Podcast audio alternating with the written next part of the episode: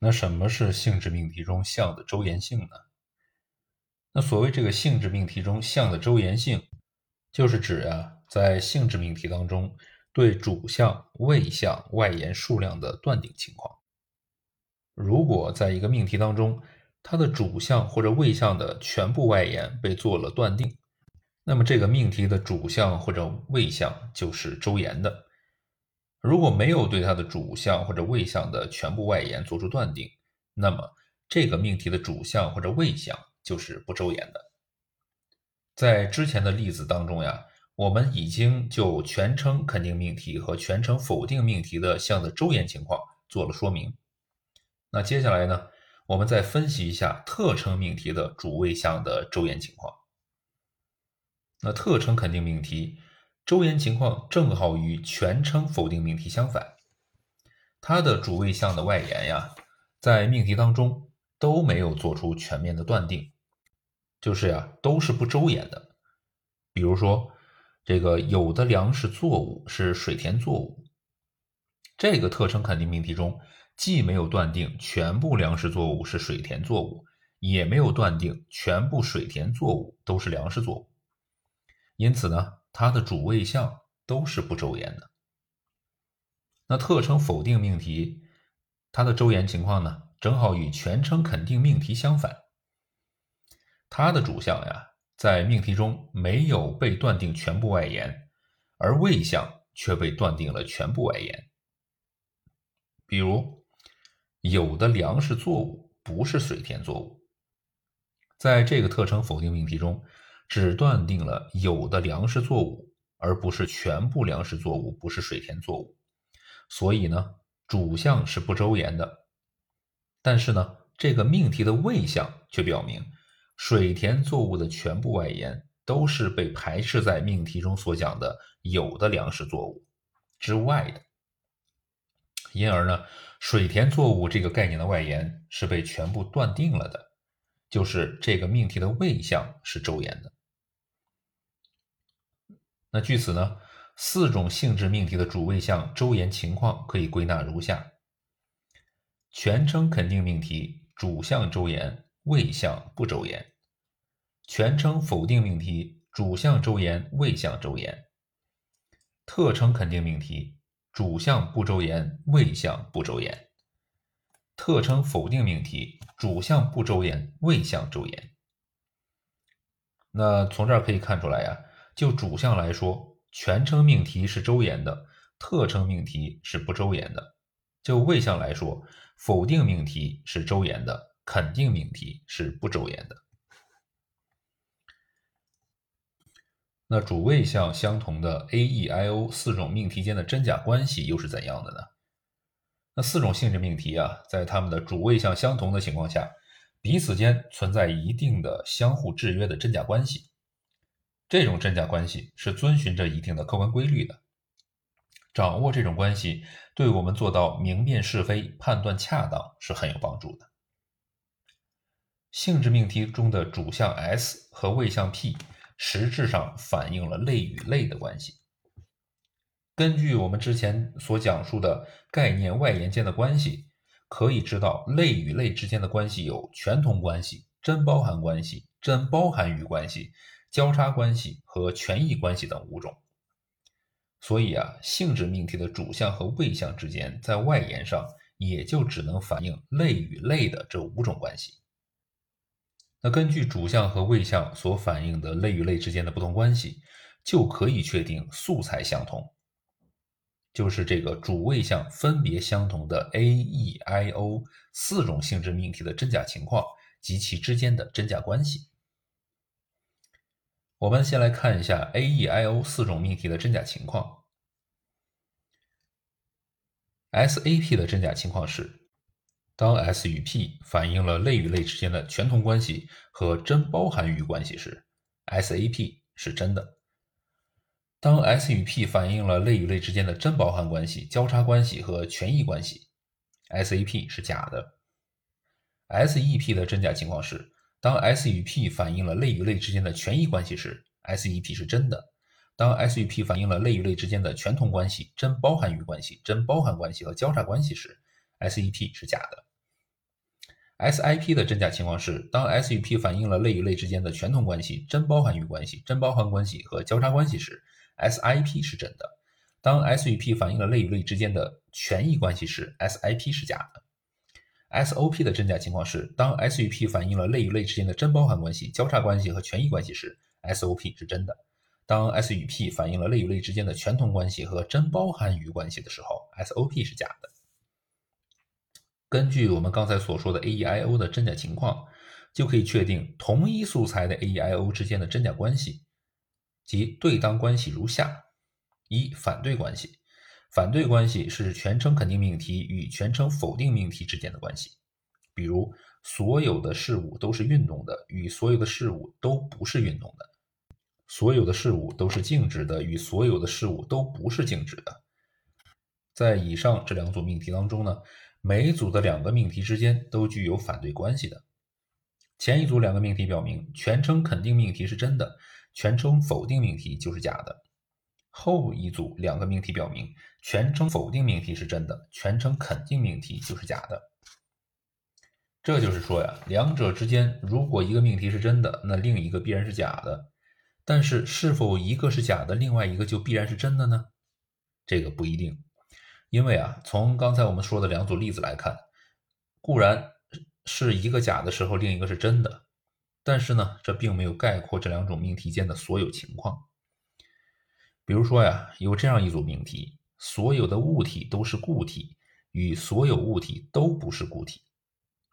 在这儿呢，我们就不能由一个假的推出另一个真的，因为啊，在实际上这两个命题它都是假的。由此可见呢。反对关系是这样一种关系：一个真的时候，另一个必然假；而一个假时，另一个则真假不定。就是说，两者可以同假，但不能同真。因此呢，他们可以由真推假，但不能由假推真。第二种关系是矛盾关系。矛盾关系是指全称肯定命题与特称否定命题。全称否定命题与特称肯定命题之间的关系。我们先以全称肯定命题与特称否定命题之间的关系为例来分析这种关系。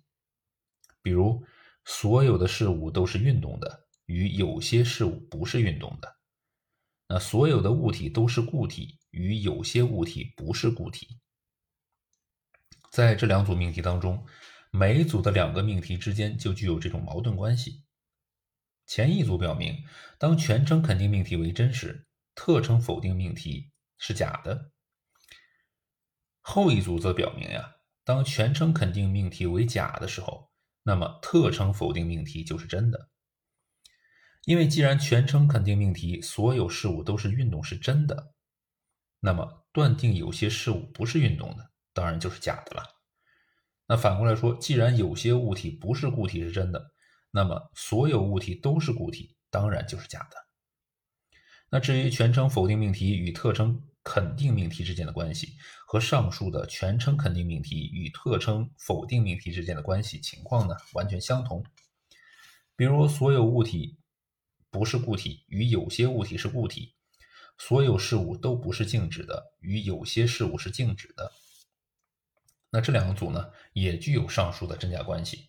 那就是一个假的时候，另一个必为真；一个为真的时候，另一个必假。那总的说起来呢，矛盾关系啊，就是这样一种关系，两者不能同真，也不能同假。因此呢，一个真了，另一个必假；一个假了，另一个就必然是真的。两者呢，可以由真推假，也可以由假推真。第三种呢，是差等关系。差等关系是指全称肯定命题 A 与特称肯定命题 I、全称否定命题 E 与特称否定命题 O 之间的关系。我们先以全称肯定命题与特称肯定命题之间的关系为例来说明这种关系。比如，所有事物都是运动的，与有些事物是运动的；所有物体都是固体，与有些物体是固体。所有事物都是静止的，与有些事物是静止的。这几组命题之间的关系呢，就是差等关系的几种不同场合的具体例子。第一个例子表明啊，如果全称肯定命题是真的，则特称肯定命题也是真的。这一点是很清楚的，因为既然断定了全部事物具有运动的性质是真的，那么断定部分事物具有运动的性质，自然也就是真的。但是呢，当全称肯定命题是假的时候，特称肯定命题的真假情况如何呢？后两组例子就说明了这一点。就是在一个场合下是真的，在另一个场合下是假的。这就是说呀，如果全称肯定命题是假的，那么特称肯定命题并不必然是假的，它可能是真的，也可能是假的。那全称否定命题跟特称否定命题之间的差等关系呢，相同于全称肯定命题与特称肯定命题的关系。那在这儿呢，我们就不再分析它了。